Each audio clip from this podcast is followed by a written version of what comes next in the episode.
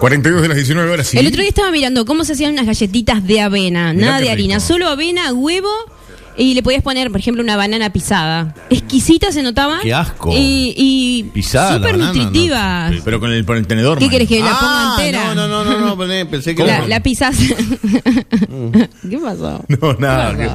Que, que vos después das pie, das pie, das No, pie. no, no, no. Y otros La premios. pisás a la bananita, la pisás, la pisás, la pisás.